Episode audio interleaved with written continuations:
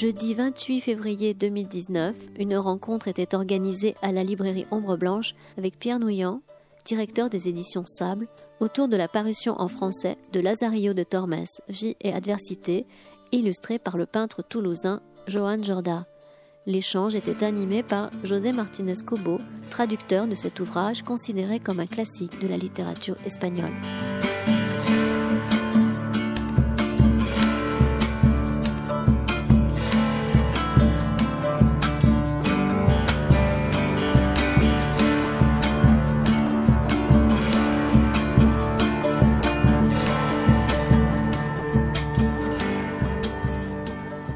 Bonsoir chers amis.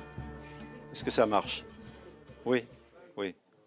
Et c'est un mot qui n'est pas usurpé aujourd'hui parce que j'en reconnais beaucoup dans la salle. Merci euh, à la librairie Amble Blanche qui est euh, une sorte de centre culturel de la ville au fil des années, qui est devenu le vrai centre culturel de la ville parce qu'il s'y déroule tout le temps des manifestations intéressantes avec des auteurs les plus prestigieux.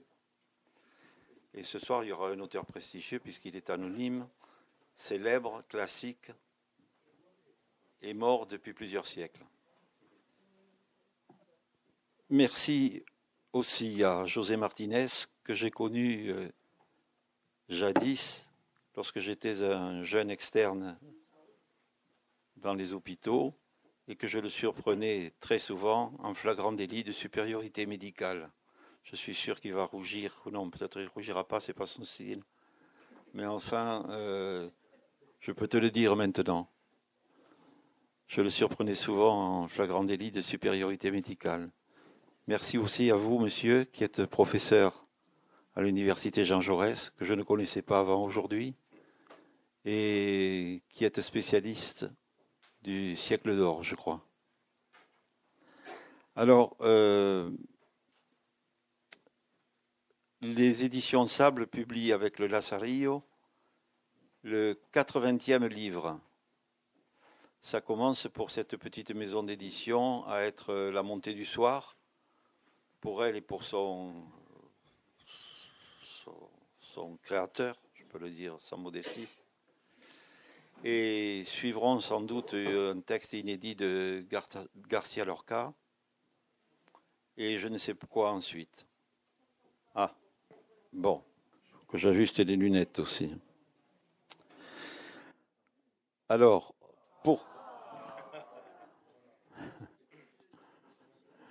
Alors pourquoi avoir publié le Lazarillo? J'ai publié le Lazarillo parce que je connais ce texte depuis toujours et que j'aimais Lazarillo de Tormes, le personnage. C'était pas un enfant qui était un enfant malheureux dont on racontait l'histoire, comme souvent dans les romans d'enfance anglais, c'était un enfant qui n'était pas non plus du genre de Tille l'espiègle, qui n'y a chez Lazarillo aucune espièglerie. C'était un enfant qui éventuellement pouvait être méchant, pouvait être euh, violent et qui était confronté à la douleur avec une manière qui lui était particulière et qu'on n'avait jamais connue auparavant dans la littérature, euh, une manière particulière de se défendre. Et puis, euh, il y a une deuxième raison pour laquelle euh, nous avons publié ce livre, qui est une raison un peu plus secrète, mais que je voudrais essayer d'exposer ici le plus simplement possible. La retirade qu'on célèbre là maintenant est un phénomène qui est passé. Et j'ai été nourri par les repousses de la retirade. Aucun des Espagnols que j'ai connus ne l'avait vécu sinon enfant. C'était les parents qui l'avaient vécu. Et j'avais une admiration euh, très grande depuis ma jeunesse, bien que ne parlant pas espagnol et n'ayant aucune origine espagnole, en partie grâce à mon frère, qui était un hispanophile, qui aimait les corridas, qui aimait le flamenco, qui aimait la musique espagnole. Et à partir de cette influence, sans doute, je me suis moi aussi mis à aimer cette civilisation, surtout dans sa période la plus contemporaine. Et les gens que j'ai connus à Toulouse m'ont définitivement marqué par leur vitalité et parce qu'ils donnaient à cette ville un parfum d'Espagne. Je me souviens être venu ici avec quelqu'un dont je ne voudrais pas faire l'étalage de la connaissance, mais qui était avec les enfants de François Mauriac. Et il me disait, mais c'est une ville espagnole, c'est une ville espagnole. Je crois qu'actuellement, elle est un peu en train de perdre ce caractère espagnol, mais elle le, le perdre. Il est en train de se dissoudre un peu, mais elle le conserve encore. Et ça me faisait très plaisir qu'on ait remarqué ça de Toulouse, que c'était une, une ville espagnole et que tous ces gens, toutes ces repousses de la retirade ont apporté énormément à notre ville et lui ont donné un parfum qu'il faut conserver. Et je pense en particulier, bien sûr, dans mon cas personnel, à la famille Pardal tout entière, à Carlos Pradal, je pense à Juan Jorda, qui devrait être là, mais qui n'est pas là parce qu'il est très fatigué. Je pense à José Martinez, je pense à François Gaillardeau, qui sont des gens qui ont collaboré à Sable, euh, toujours très spontanément et amicalement. Et à travers eux, je voudrais remercier tout ce que l'Espagne nous a donné, car elle nous a donné beaucoup. Alors, euh, que voulais-je vous dire encore? Le Lazarillo de Tormes n'est pas un livre qu'il faut lire aux enfants, parce que ce n'est pas un livre moral. C'est pour ça qu'il est intéressant et qu'il est beau. Cet homme qui, qui est l'Hidalgo, dont euh, vous nous parlerez tout à l'heure, qui mettait de la mie de pain sur ses moustaches pour faire croire qu'il n'avait pas faim, cet homme, je l'imagine uniquement espagnol. Je l'imagine dans un film. Je l'imagine peut-être dans un film de, de, de Bunel ou un film d'Almodovar, je ne sais pas. Mais cet Hidalgo, je voudrais savoir s'il a quelque chose de spécifiquement espagnol. J'en suis convaincu, mais je voudrais qu'on me le confirme. Voilà. Et, puis c'est tout. Et puis, euh, je vais laisser la parole à M. Euh, González. Et ensuite, je, M. Martinez nous expliquera ce que lui a apporté la traduction du Lazarillo.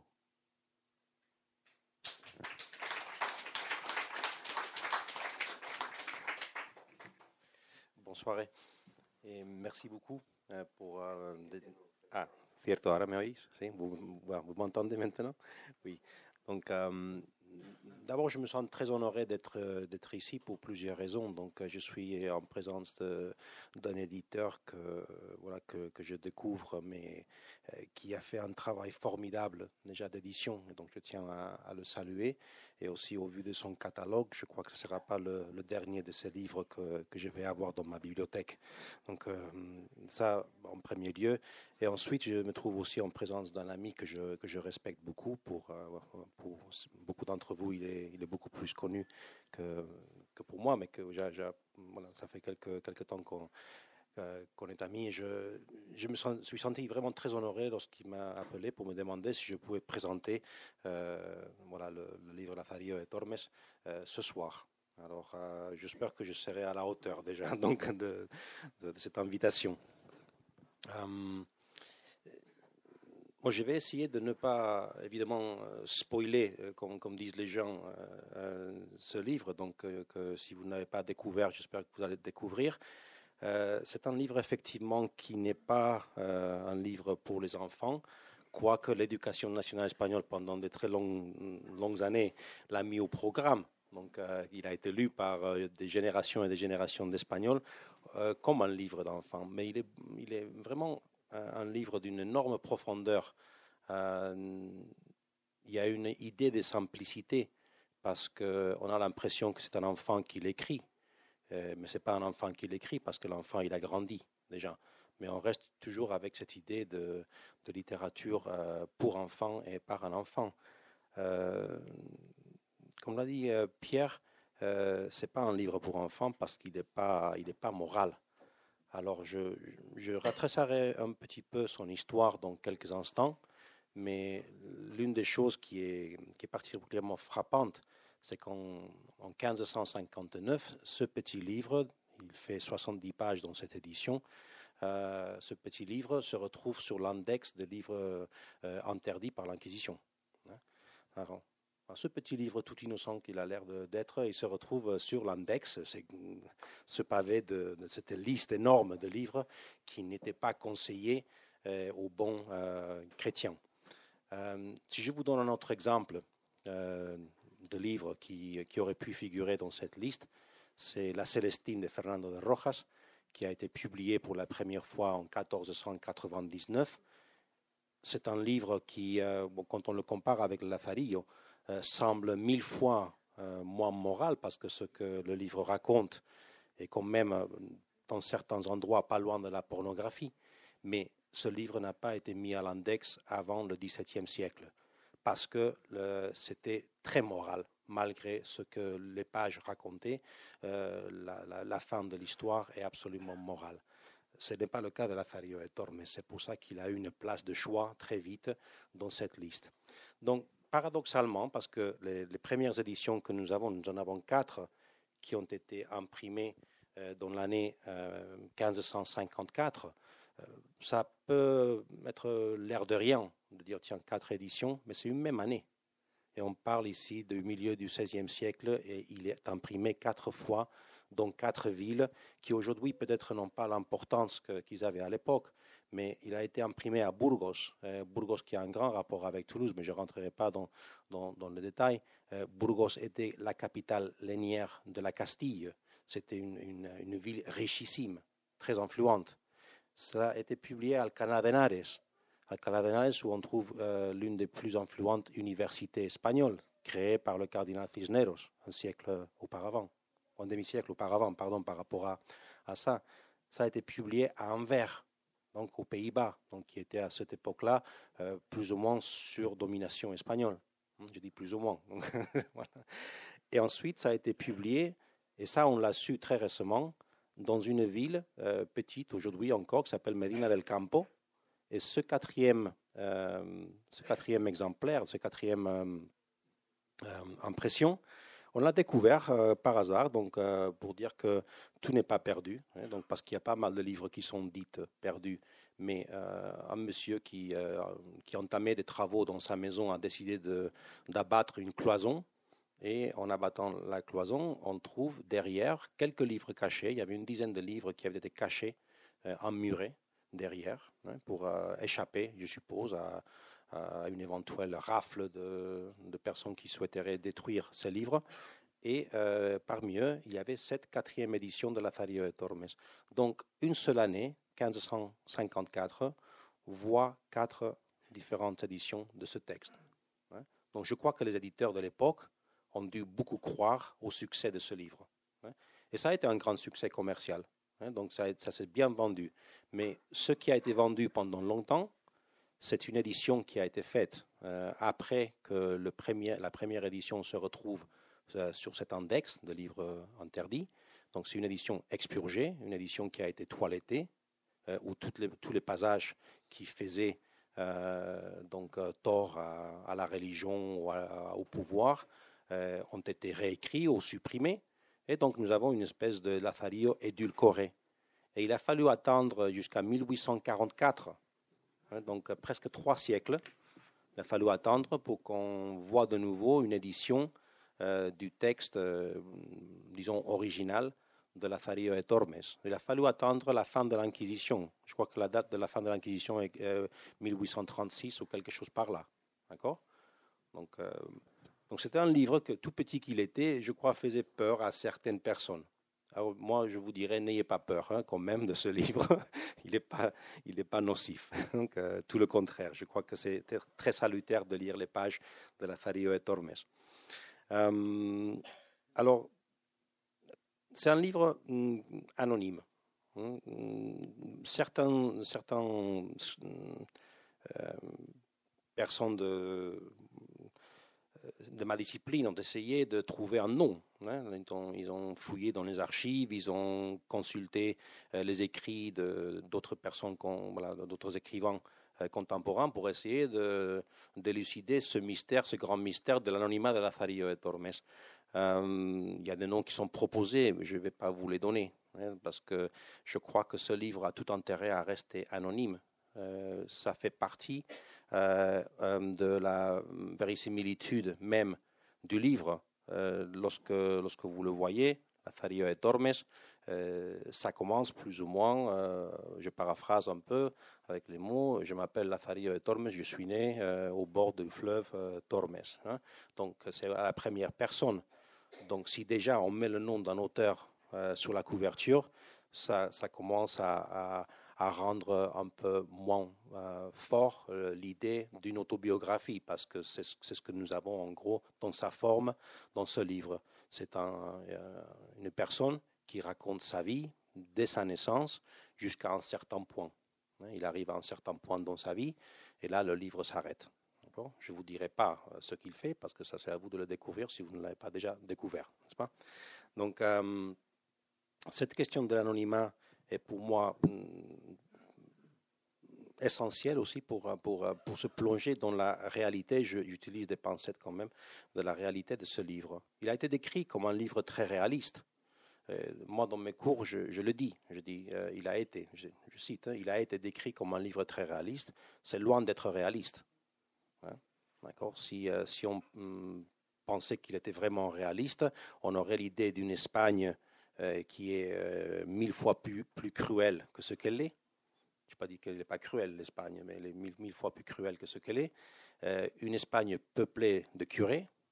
Vous serez d'accord avec moi, il y en a un certain nombre, mais elle est pas, voilà, il n'y en a pas à chaque coin de rue. Euh, et une Espagne aussi peuplée d'hommes. parce que dans ce livre, les femmes sont particulièrement euh, absentes. Il y a sa mère, il y a sa femme, il y a quelques petits personnages qui arrivent de temps à autre, mais c'est un livre, euh, moi je dirais, très masculin euh, par rapport aux personnages. Je ne sais pas si ça a été étudié. Voilà, s'il y a quelqu'un ici qui souhaite faire une thèse là-dessus, donc euh, je suis à votre disposition, hein, si jamais. Voilà. Donc, ça, c'est quelques, quelques petites choses sur, sur ce livre.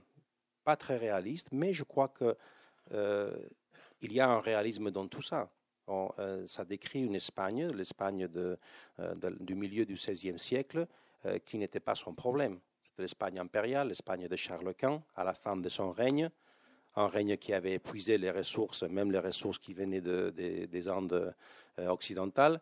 Il avait réussi à épuiser pas mal de ses ressources, dont des guerres. Ce n'est pas toujours sa faute. Hein. François Ier était pour quelque chose, je crois.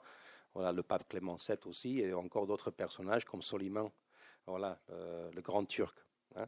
Donc ce n'était pas toute la faute de, Charles Quint. Mais c'est une Espagne appauvrie, c'est une Espagne qui est en crise, une Espagne qui connaît les, euh, différentes vagues de, peste, et qui connaît une démographie euh, changeante, une aspiration d'améliorer sa vie aussi, donc qui, pourrait nous rappeler la nôtre aussi. Hein. on ne peut pas parler peut-être du Spanish Dream, hein, comme l'American Dream, mais je crois que Lazarillo de Tormes a quelque chose de cela dans, sa, dans sa carrière. Il aspire à, être meilleur, il aspire à être euh, à arrimarse a los buenos, il dit, donc à, à, fréquenter les gens bien, hein, parce qu'il aspire à cette mobilité sociale. Mais après, il y a le poids du pays, qui, le, poids de la société qui, euh, qui, le tire vers le bas systématiquement. Hein. Et il n'a pas la vie facile. Donc je crois que, ce, livre pourrait parler à beaucoup de, gens et à, toutes les époques hein, sur ce point de vue. Euh, le livre a été décrit par les Anglais essentiellement comme uh, The Spanish Joke Book, donc un, livre de, de blagues. Hein. Et c'est vrai que c'est très comique. Hein. C'est un, livre, euh, moi en tant qu'Espagnol ayant aussi euh, euh un humour, euh, je dirais, plutôt plutôt noir, on dirait comme ça, ou euh, l'humour espagnol, je crois qu'il est particulièrement parfois euh, cruel. Je parlais de cruauté tout à l'heure. Euh, je ris beaucoup quand je lis ce livre. Et je l'ai lu maintes fois, hein. c'est pas une fois que je l'ai lu, chaque fois que je le lis, je ris. Et je ris jusqu'à pleurer, hein, de, rire sur certains, épisodes. Hein. Donc oui, c'est un livre qui est très, très humoristique, mais aussi un livre qui est très noir. Moi, j'ai toujours aimé la, couverture de, livres de Cátedra. Donc, cette édition, je, l'ai à la, maison, l'édition de Francisco Rico. Et la Célestine que j'ai mentionnée tout à l'heure aussi, c'est un livre qui a une couverture noire je trouve que c'est absolument approprié pour le contenu de deux livres. Hein. Donc, ce sont des livres d'une noirceur absolue. Mais ça n'empêche pas de rire, quand même, hein, au fil des pages. Euh, il a été comparé aussi, curieusement, je dirais, au livre de chevalerie. vous connaissez le Quichotte, donc, qui, a, qui soi-disant a tué le livre de chevalerie. Je ne suis pas d'accord non plus. Mais ce livre de, chevalerie était des livres de 400-500 pages, euh, énormes aventures, euh, des géants qui apparaissaient partout, des, des batailles hein, sous le champ. Euh, ça a été comparé à ça, alors qu'il fait 70 pages. Mais il est comparable donc à ces, à ces romans de chevalerie dans sa structure. Hein. donc et lui-même, ce, ce, cet homme qui est euh, selon certains, fils d'une prostituée, plus ou moins, et fils d'un meunier euh, qui, qui n'est pas très honnête, ben, comme tous les meuniers de l'époque. Hein. Je ne sais pas s'il y a des meuniers ici, je m'excuse. Mais voilà, donc ça c'est son, son pedigree. Mais il commence euh, son récit avec Je m'appelle Lázaro de Tormes, hijo de, je crois que c'est Teresa. Hein, je ne me souviens pas du nom de son père, mais il donne sa généalogie. Et ça, c'est le propre de, on parlait tout à l'heure de l'Hidalgo, ça, c'est le propre des personnes qui, qui croient en, en, la valeur de leur sang, hein, en la valeur de leur, de leur pedigree. Alors que c'est un pauvre, c'est quelqu'un qui n'a rien, hein, qui meurt de faim. Un autre, paradoxe, c'est quelqu'un qui, qui, je viens de parler de la faim, il est obsédé par la nourriture. Azario de Tormes. Et l'un des lieux communs que, disent les étudiants, c'est qu'il a toujours faim. Euh, et je dis oui, il, a toujours faim, mais il est toujours en train de manger. C'est pas en même temps? Donc ça, c'est encore un autre paradoxe. On le voit toujours en train de manger, mais il a toujours faim. Hein? Donc qu'est-ce qu'on doit comprendre? Exactement Je sais pas, j'ai pas la réponse, hein, mais c'est une question qui mérite d'être posée. Après, je terminerai avec euh, ces quelques, ces quelques mots. Euh, Lazario de Tormes euh, est souvent euh, étiqueté comme le, premier roman picaresque. Donc la picaresca, c'est quelque chose aussi, je crois, de fondamentalement espagnol.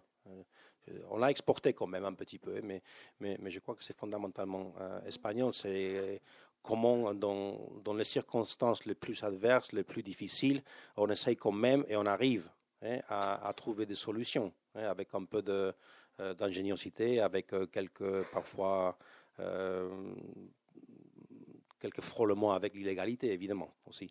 D'accord?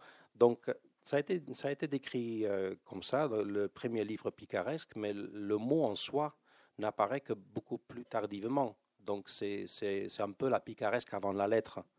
Hein. Vous avez au début du XVIe siècle, XVIIe siècle, excusez-moi, euh, deux livres qui, qui n'auraient pas vu le jour euh, si Lazario et Tormes n'avaient pas été publiés.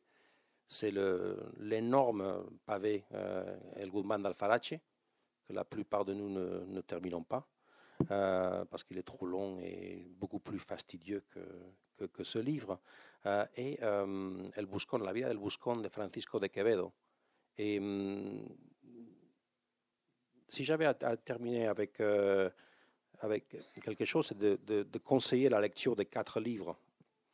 Euh, le premier, vous l'avez devant vous, hein, c'est la Fario et Tormes. Le deuxième, c'est la Célestine. Troisième, le Quichotte. Et quatrième, c'est la Vida del Buscón de Francisco de Quevedo. Et avec ces quatre livres, euh, c'est souvent comme ça que je commence mes cours à l'université avec les gens qui commencent à travailler le siècle d'or. Avec ces quatre livres, vous avez une radiographie absolument parfaite de la mentalité des Espagnols du, XVIe et XVIIe siècle. Ce n'est pas, pas une photographie, c'est une radiographie de la mentalité. Donc ça ne veut pas dire la réalité, mais ce qu'il y a dans la tête des Espagnols. Et Lazario de Tormes, je crois que c'est le, lieu idoine pour commencer cette exploration de, euh, du cerveau espagnol du XVIe et du XVIIe siècle. Et bon, je n'aimerais pas conclure sans dire un mot euh, sur la traduction. Euh, lorsque euh, José a eu l'amabilité de, m'envoyer le livre, donc euh, j'ai ouvert l'enveloppe avec, avec impatience, j'ai sorti le livre, donc j'étais frappé, comme j'ai dit déjà, par la, belle qualité de, de cet ouvrage. C'est vraiment très très bien fait. Et quand j'ai commencé à lire la, traduction, j'étais emballé, mais emballé comme j'étais emballé quand je lisais La Faria de Tormes dans l'espagnol. C'est une extraordinairement belle traduction. Hein. Elle, est facile à lire. Euh, pas parce que le langage soit facile, c'est parce qu'elle est bien écrite. Hein. Cette traduction, c'est une œuvre littéraire en soi. Et donc, je remercie José de l'avoir entrepris parce que c'est pas facile de traduire la langue du siècle d'or espagnol avec sa syntaxe qui est baroque, qui est tordue, hein, qui, est, plein de fioritures. Et, et José l'a réussi. Donc, je lui, en tant qu'espagnol et en tant qu'hispaniste, je, je, lui remercie d'avoir euh, fait ce, travail. Et sin más, te doy la palabra.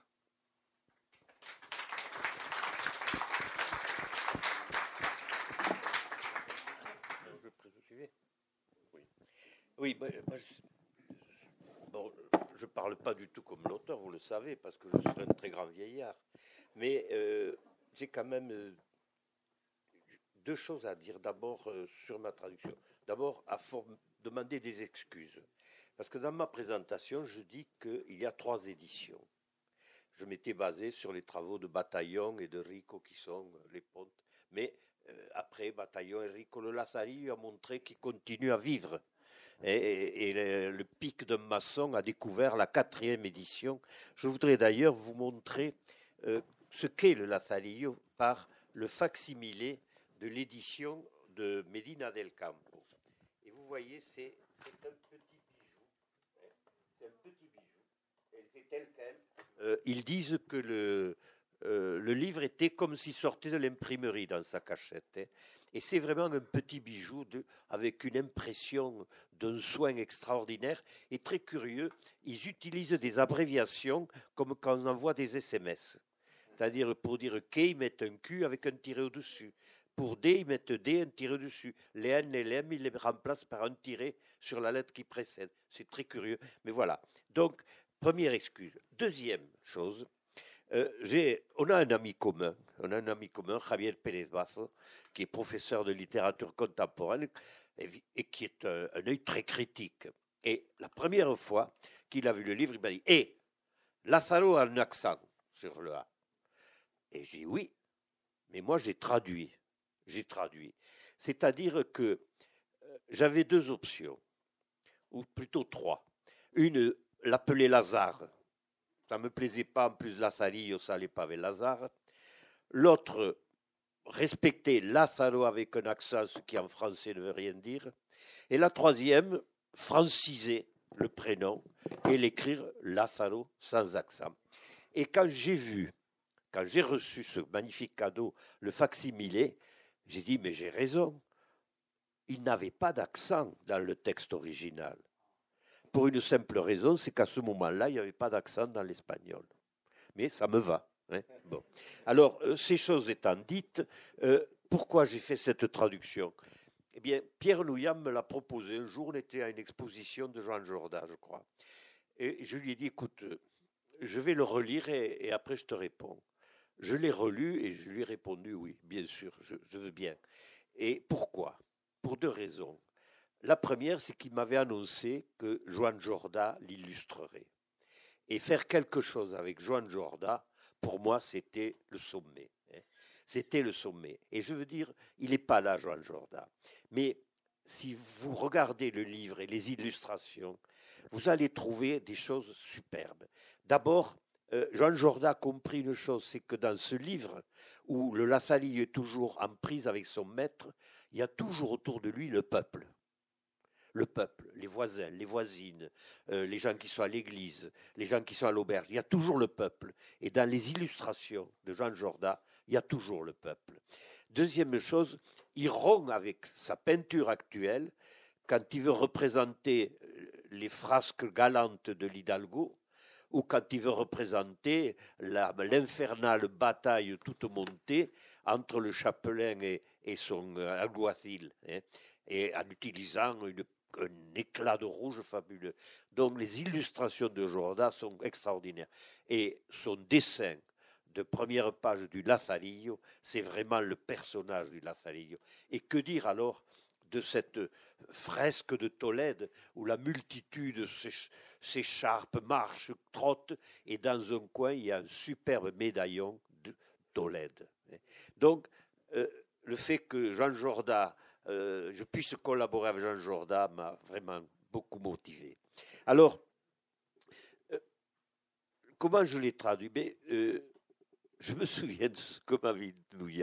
Il m'a dit Je te demande de le traduire parce que tu n'es pas un hispaniste ou un professeur d'espagnol.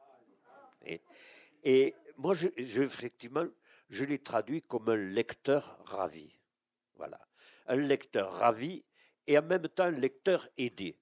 Parce que, bien sûr, euh, j'ai utilisé l'aide extraordinaire des annotations de Francisco Rico, parce que euh, le Lazarillo est plein de sous-entendus, de formes d'expression du siècle, euh, avec plusieurs sens.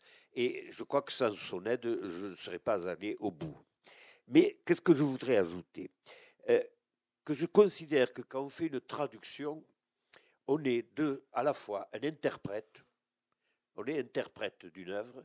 J'espère ne pas l'avoir trahi, car j'ai essayé de la suivre au plus près, au plus près, en gardant euh, son absence totale de vulgarité malgré les scènes ultra vulgaires qu'il décrit. Hein.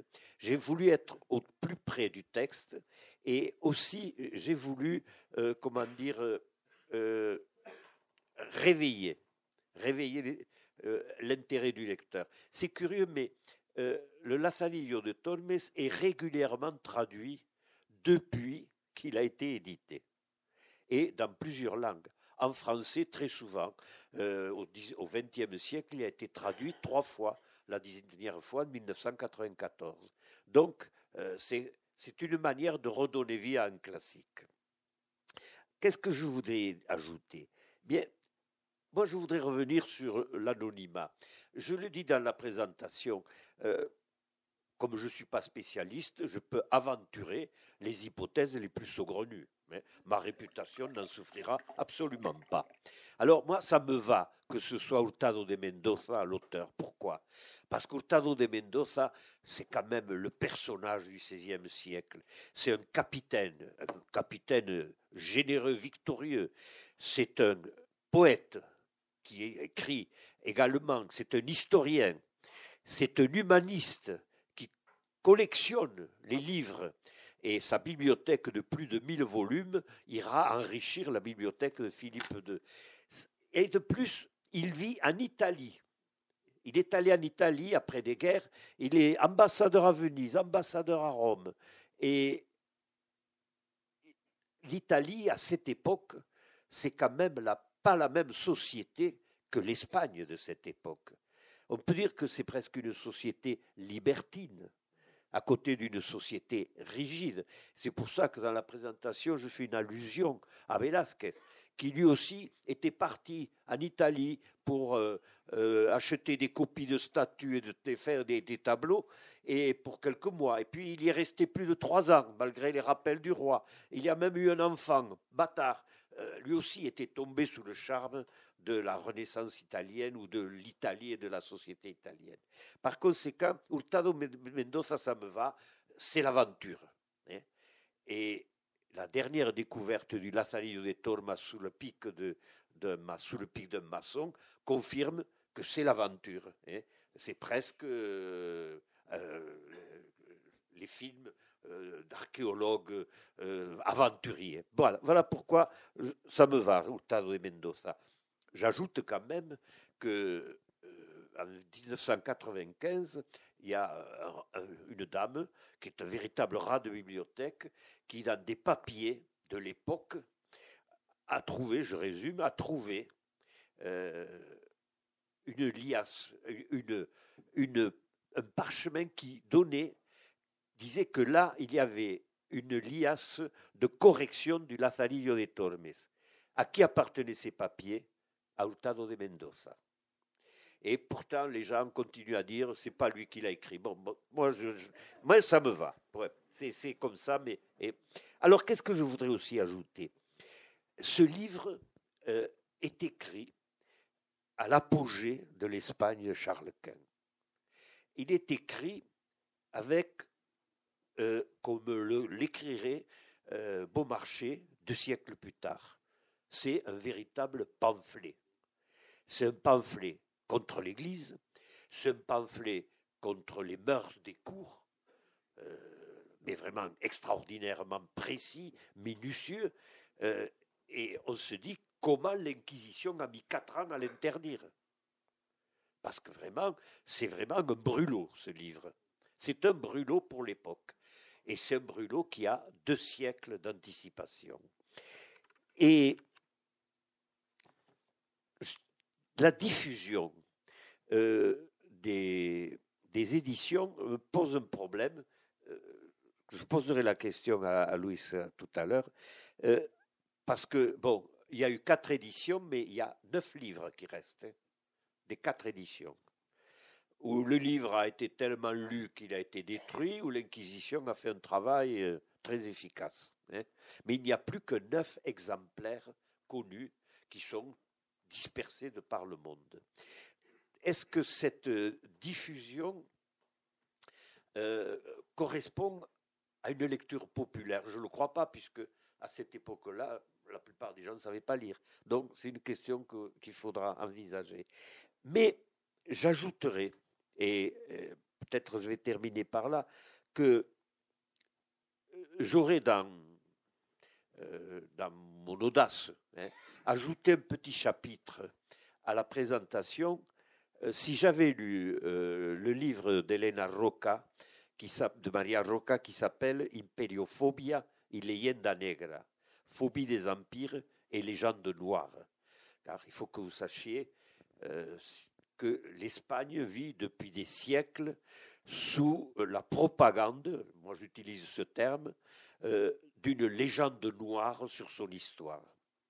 Et cette légende noire qui accuse l'Espagne de tous les maux, euh, certains elle les a mérités, d'autres elle ne les a vraiment pas mérités parce qu'elle ne les a pas eus, eh bien cette légende noire semble commencer au XVIe siècle et peut-être en Italie. Et je me pose la question de savoir si euh, cette popularité, traduite par quatre éditions, dont une dans les Flandres, à Anvers, euh, la rapidité de la traduction dans, en, France en particulier, ne correspond pas à ce début de légende noire, parce que la description qu'on fait de l'Espagne là, alors que l'Espagne domine le monde, est une Espagne cruelle, mesquine, injuste, pourrie. Hein. Et donc, il faut se rappeler que deux ans avant, en 1552, est édité en Espagne ce qui sera peut-être la pièce à conviction numéro un de la légende noire, c'est le livre de Bartolomé de las Casas, Brevissima Historia de las Indias, deux ans avant le Lazarillo de Tormes. Hein. Donc, je me pose aussi là euh, ce problème. Hein. Donc, je me suis régalé en, relisant le Lazarillo de Tormes, parce que quand on le traduit, on le lit quatre fois. Et comme, comme dit Louis, euh, on ne peut pas s'empêcher de rire et, et d'apprécier les petites tournures ironiques, euh, les mots à double sens. Euh, c'est un livre que, en dehors des attaques brutales, frontales, il y a aussi des insinuations. Il faut le lire entre les lignes.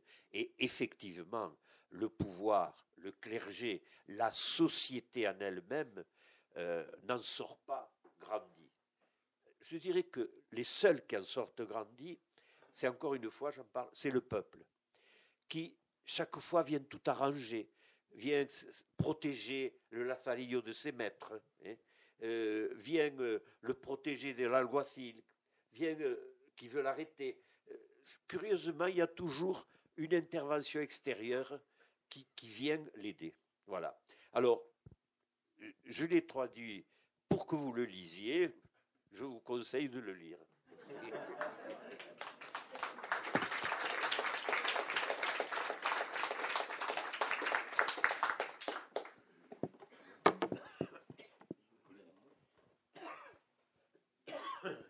Généralités sont toujours, les généralités sont toujours fausses. Mais je voudrais te signaler euh, un propos de Picasso. Et Picasso disait à un visiteur, quand tu ne sais pas quelle couleur mettre, tu mets du noir. Et Picasso qui était toujours d'une profondeur quand il parlait de sa peinture euh, inattaquable, je me suis dit dans cette réflexion que le noir c'était la couleur de l'Espagne aussi.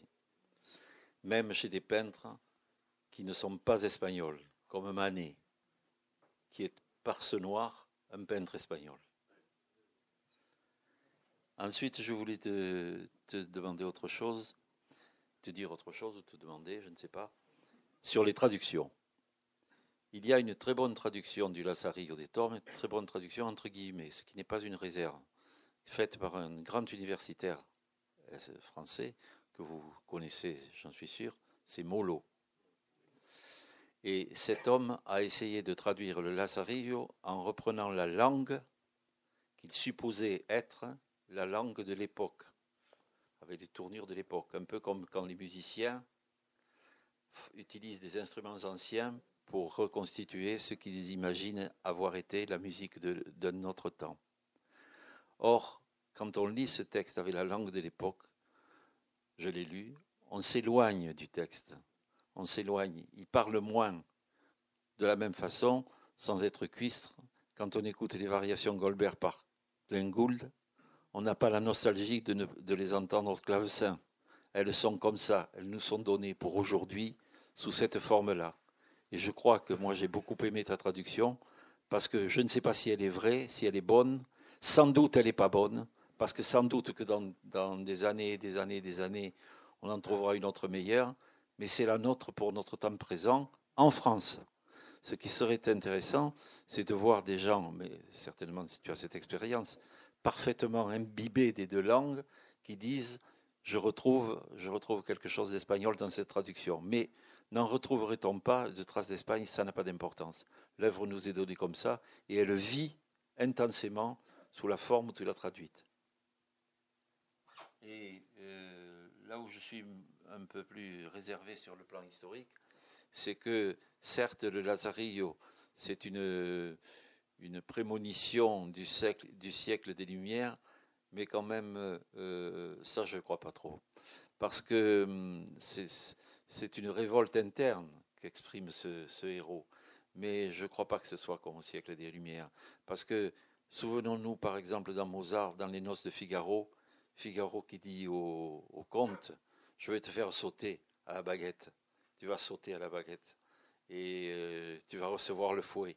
Or, Lazarillo, il, n'a pas dans sa tête de quoi être actif euh, contre ses maîtres peut-être à cause du poids énorme de l'Église qui était perdu au moment du siècle des Lumières. Mais ça, c'est une question sur laquelle je ne suis pas compétent. Enfin, de toute façon, en tant qu'éditeur, moi, je ne saurais trop te remercier, comme je remercierais Jordan s'il était là, pour avoir fait un, ensemble, de, ces repousses espagnoles ici. Voilà. Eh, alors, je voudrais, je voudrais répondre à Pierre que euh, quand on a, on a relu ensemble la traduction, je me souviens une fois, tu m'as dit Ah non, mais eh, ça, c'est pas français, ça. Ça, c'est pas français. C'est peut-être espagnol, mais ça, c'est pas français. Et je me souviens de, c'était une expression, effectivement. Mais sur l'histoire, je, je maintiens ce que j'ai dit parce que euh, la Fanillo, c'est pas la révolte, il lance des idées, des idées. Et au moins à deux reprises, il dit clairement hein, que ceux qui sortent du bas et, qui s'élèvent par le mérite ont plus d'importance que ceux qui l'ont de nature, de naissance, toutes les richesses et le pouvoir. À deux reprises, il fait ce distinguo entre le fait de s'élever par le mérite et le fait d'être grand par héritage. Et, il le répète deux fois. Donc, euh, et sincèrement, je, pense que ça a dû pousser. Euh, il faut aussi faire remarquer que euh, le Lazarillo, il, sort lorsque Hurtado de Mendoza je m'y tiens, hein, tombe en disgrâce auprès de Charles Quint. Hein. Il tombe en disgrâce. euh, il n'a plus droit d'être présent à la cour, il doit rentrer chez lui, etc. Et ce n'est que peu avant sa mort qu'il pourra revenir à la cour. Donc, il y a, quand même euh, plus qu'une révolte, il y a ben, des nouvelles idées que, l'on peut retrouver, je pense, jusqu'à l'Antiquité, hein, depuis l'Antiquité, mais qui sont exprimées. Euh, au temps de Charles Quint, de l'Inquisition, c'était quand même osé. Hein, très osé. Et et j'avais aussi une, question à Louis.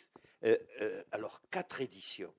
Euh, tu es spécialiste du siècle d'or, du théâtre, des spectacles du siècle d'or. Qui étaient les lecteurs? Oui, wow, quelle question. non. Déjà, pour répondre à la question de la diffusion, donc, il nous reste très peu d'exemplaires de, ces premières éditions. Euh, je reviens encore sur Célestine, 1499, il existe, un seul exemplaire. Un seul.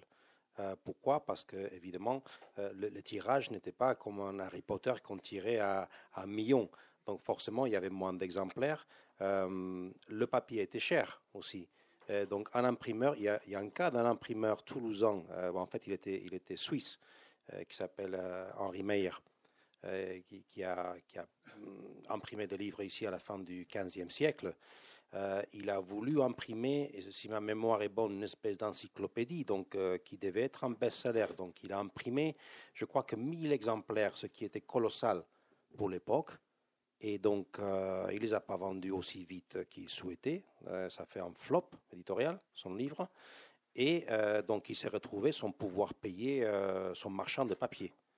Et donc il a été ruiné, complètement ruiné. Il disparaît de la surface de la Terre euh, quelques, quelques mois après, hein, cet imprimeur. Alors que c'est un imprimeur qui avait, qui avait imprimé ici à Toulouse des livres importants, des livres en espagnol aussi. Hein. Donc euh, c'était risqué. Et je crois qu'il faisait des, petits tirages. Si ça marchait, donc euh, il pouvait éventuellement retirer, ce qui pourrait expliquer également la profusion de, différentes éditions à différents endroits.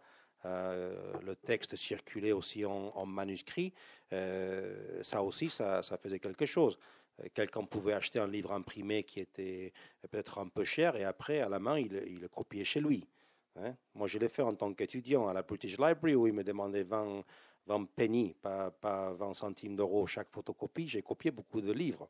Hein, d'accord? Donc le papier, la rame de papier me coûtait un peu moins cher que de faire des photocopies. Hein. Donc ça peut expliquer cela. Et après, le papier, il était de très bonne qualité à l'époque parce que souvent il était fait de, de tissus, hein, de, chemises, de draps, de choses comme ça. Donc de très bonne qualité, mais fragile quand même. Euh, s'il prenait de l'humidité, euh, le feu, euh, toutes les petites bestioles qui pouvaient l'attaquer, donc il était fragile. Donc même si on avait des tirages admettons, de, 50, 60 ou 200 exemplaires, euh, voilà, ils étaient souvent voués à, la destruction d'une façon ou d'une autre. Voilà, étant enfant, il y avait deux, trois vieux livres dans, la maison de, ma grand-mère qui ont été jetés euh, au feu aussi. Après, je ne sais pas ce qu'il y avait dedans. Hein. Peut-être que c'était un, exemplaire de la Thario et Tormes, on ne saura jamais maintenant. Mais je ne crois pas. Hein. C'était des livres ecclésiastiques essentiellement. Mais souvent, c'était comme ça. Ils étaient abîmés. Euh, certaines personnes n'avaient pas une culture particulièrement lettrée. Ils ne voyaient pas trop d'utilité. Hein, sauf à boucher un trou dans le, dans le mur s'il y avait un courant d'air, parfois. C'est comme ça que parfois on retrouve des pages isolées de certains livres qu'on a perdus par ailleurs. Mais ce qui est important, je crois, dans cette histoire de diffusion, c'est comment cette Espagne, avec sa légende noire, c'était une Espagne d'un dynamisme culturel impressionnant. Hein, vous avez parlé de Velázquez. Euh, moi, je pourrais, euh, je crois, euh, jusqu'à, je ne sais pas quelle heure il est, mais pendant deux heures, vous donner des listes de noms d'écrivains de, cette époque. C'est un dynamisme énorme. L'imprimerie espagnole était énorme. elle n'était pas uniquement en Espagne, donc elle était en Italie. On imprimait des livres en espagnol en Italie. On a imprimé des livres en espagnol à Lyon. Ce n'était pas les Espagnols qui les imprimaient à Lyon, c'était les Français qui les imprimaient pour le marché espagnol, en espagnol. Donc il y, avait, y avait énormément de, de production imprimée, mais, mais ça aussi, certains livres n'ont pas, n'ont pas survécu. Après, rappelons que c'est un pays qui a été euh, tout au long du, du, du 19e siècle euh, euh, prise de, trois guerres civiles, une invasion, l'invasion française, euh, ensuite, le XXe siècle, vous le connaissez aussi. Donc, je crois que le livre, livre, la culture en général, et les Espagnols aussi ont eu la, vie dure pendant de longs siècles. Je rappellerai, par rapport à Charles Quint, il est au, pouvoir, donc il, il, a la couronne d'Espagne sur sa tête pendant 40 ans. Il n'y a pas une seule année de paix. Pas en Espagne. Hein. En Espagne, c'est plus ou moins pacifique pendant son règne. Mais il n'a pas une seule année de paix. Et son fils, Philippe II, qui est, qui sur le trône pendant 42 ans, n'a pas une seule année de paix. Voilà, donc euh, je crois que tous ces, éléments, euh, voilà, la, légende noire, oui, mais le pays était aussi euh, attaqué sur les quatre coins. Donc c'est, ça, ça crée évidemment une, une volonté de la part de leurs ennemis d'en faire de l'Espagne quelque chose qu'elle n'était peut-être pas. Ça, c'est mon avis en tant qu'Espagnol aussi.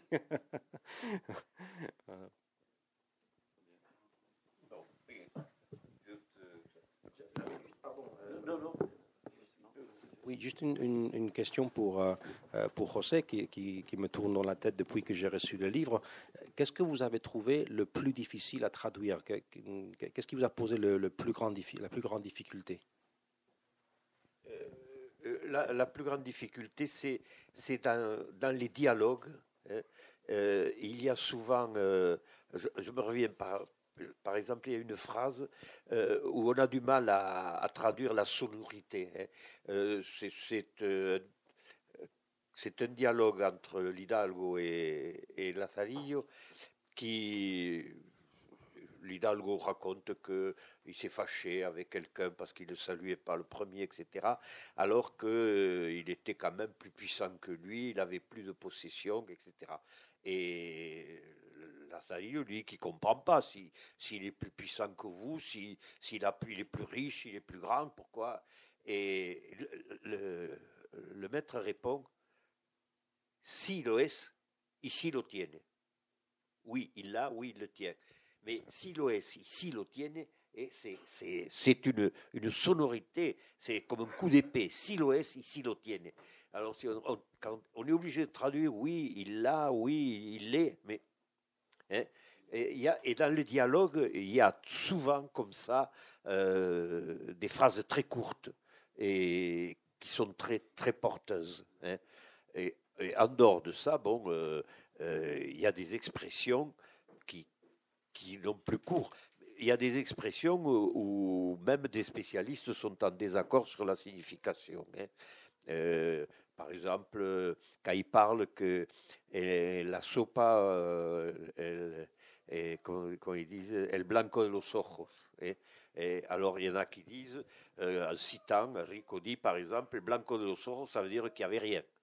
Qu'il n'y avait rien. Hein. Et d'autres euh, disent, non, c'est parce que dans la soupe, quand euh, elle est bien riche, qu'elle est grasse et tout ça. Le, les anneaux qui se forment sont jaunes. S'ils sont blancs, c'est qu'il n'y a rien dans la soupe. Et, moi, je, comment traduire eh, moi, Je traduis pas rien. C'est un extrait du petit Nicolas. Ouais, et, le petit Nicolas raconte qu'ils ont à l'école un surveillant qu'ils appellent le bouillon, parce que quand il regarde les élèves, ça fait comme dans le bouillon avec les, les, ronds, de graisse qui tournent. Tu m'y fais penser Oui, alors euh, moi je mets, je mets rien. Hein. Bah, j'ai vu que dans une autre traduction, ça avait été traduit par mon œil. mon œil, ça m'a paru euh, vulgaire, quoi. Et c'est pas, c'est pas le style. Je voudrais quand même signaler quand même, il y a une contradiction de base dans le livre énorme, énorme. C'est l'histoire euh, d'un gosse qui, à l'évidence, doit être absolument analphabète et illettré. À l'évidence. Or, euh, il parle à la première personne et il bourre son texte de citations de l'Antiquité, de trucs euh, d'une érudition incroyable. là, là, quand même, ça, ça choque. Hein. Oui, mais il y a peut-être un écho avec l'Antiquité qui, personnellement, me paraît assez évident c'est que Lazarillo de Tormes, c'est Ulysse. C'est la psychologie d'Ulysse. C'est-à-dire quelqu'un de malin, quelqu'un qui a la métisse, quelqu'un qui sait s'adapter aux circonstances, qui sait à qui il a affaire, qui sait rester sur son quant à soi, euh, caractéristique dont j'ai lu quelque part qu'elle était typiquement espagnole, le quant à soi, qui avait eu même des, des travaux faits sur le cantasois espagnol. Je ne savais pas. Le cantasois, ça veut dire cette, cette sorte de réserve euh, qu'on décrit pour être très espagnol, de, la dignité, la dignité, l'absence de parole devant des situations où, qui n'est pas quand même l'aplatissement modeste, mais qui est euh, les, Espagnols, mais je me souviens même l'avoir entendu dans mon enfance, les Espagnols étaient toujours très dignes, ils étaient toujours très, ils voulaient toujours être vêtus comme il faut. Et à ce propos, pour évoquer Juan Jorda, puisqu'il n'est pas là, je peux raconter l'histoire qu'il m'a racontée il y a deux jours d'amis de, votre génération qui étaient venus suite donc à la, guerre civile, qui étaient dans la retirade et qui, qui étaient d'excellents danseurs et ils n'avaient qu'un costume. Et donc, ils allaient danser à la roseraie dans, les dancines toulousains, mais ils n'y allaient qu'une fois tous les 15 jours chacun, parce qu'il fallait qu'ils euh, changent de costume, qu'ils prêtent, le costume à son frère pour qu'il puisse aller, pour qu'il puisse aller danser. Et Jordan m'a raconté ça il y a, mais à quelques jours à peine, je me suis dit, mais ça, ça pourrait être dans un livre, dans un livre, dans un livre espagnol contemporain. Voilà. Ça nous éloigne du sujet, mais enfin. Oui, le, le soi, il faut lire euh, la description de l'Hidalgo. Oui, ça, c'est, c'est quelque chose d'incroyable. Hein. En vous remerciant beaucoup d'être venus nombreux et en apparence attentifs. Merci encore. j'ai, j'ai oublié au devoir des élémentaires qui veut poser des questions? Voilà, toujours, En général, c'est très intéressant quand il y a des questions. C'est pas une question, José, c'est à quel point vraiment j'ai apprécié sa traduction. Je crois être assez bilingue. Je ne voudrais simplement dire que la réputation, il n'y a pas un espagnol qui ne connaisse pas le Lazarillo de Tormes, et ça ne tient pas au nombre d'éditions, au très peu d'exemplaires qui restent ou autres, c'est qu'il y a une caractéristique très espagnole qui est la tradition orale. Et en réalité, Lazarillo, peut-être que beaucoup ne le lisaient pas parce qu'il n'y avait pas le livre, parce qu'ils ne savaient pas lire, peu importe, mais cette histoire se racontait exactement comme euh, pendant la guerre, il y avait beaucoup de paysans analphabètes, mais ils le récitaient du Lorca, du Machado, parce qu'on le leur récitait qu'ils le retenaient. Et je crois que cette dimension de tradition orale, très très espagnole, a beaucoup contribué à la connaissance euh, de ce Lazarillo, de ce personnage extraordinaire, parce qu'il n'y a pas un Espagnol, quel que soit son niveau culturel, et c'était pareil au XIXe et au XVIIIe, qui ne connaisse El Lazarillo. Tous le connaissaient. Peut-être un peu par euh, le phénomène de bouche à oreille. Mais, oui. Mais euh, le, dans le Lazarillo de Tormes, il y a une base de folklore. Hein il y a une base de folklore. Il y a des histoires racontées que l'on retrouve dans le folklore des deux premiers des siècles précédents. Hein. Et par ailleurs, euh, actuellement, euh, dire à quelqu'un elle est sous Lazarillo, ça, ça, veut dire, toi, tu es, tu es un policier, tu es un débrouillard. Tu, le Lazarillo est devenu euh, un personnage, un qualificatif. Hein. C'est devenu un qualificatif dans la langue espagnole. Y a-t-il d'autres questions?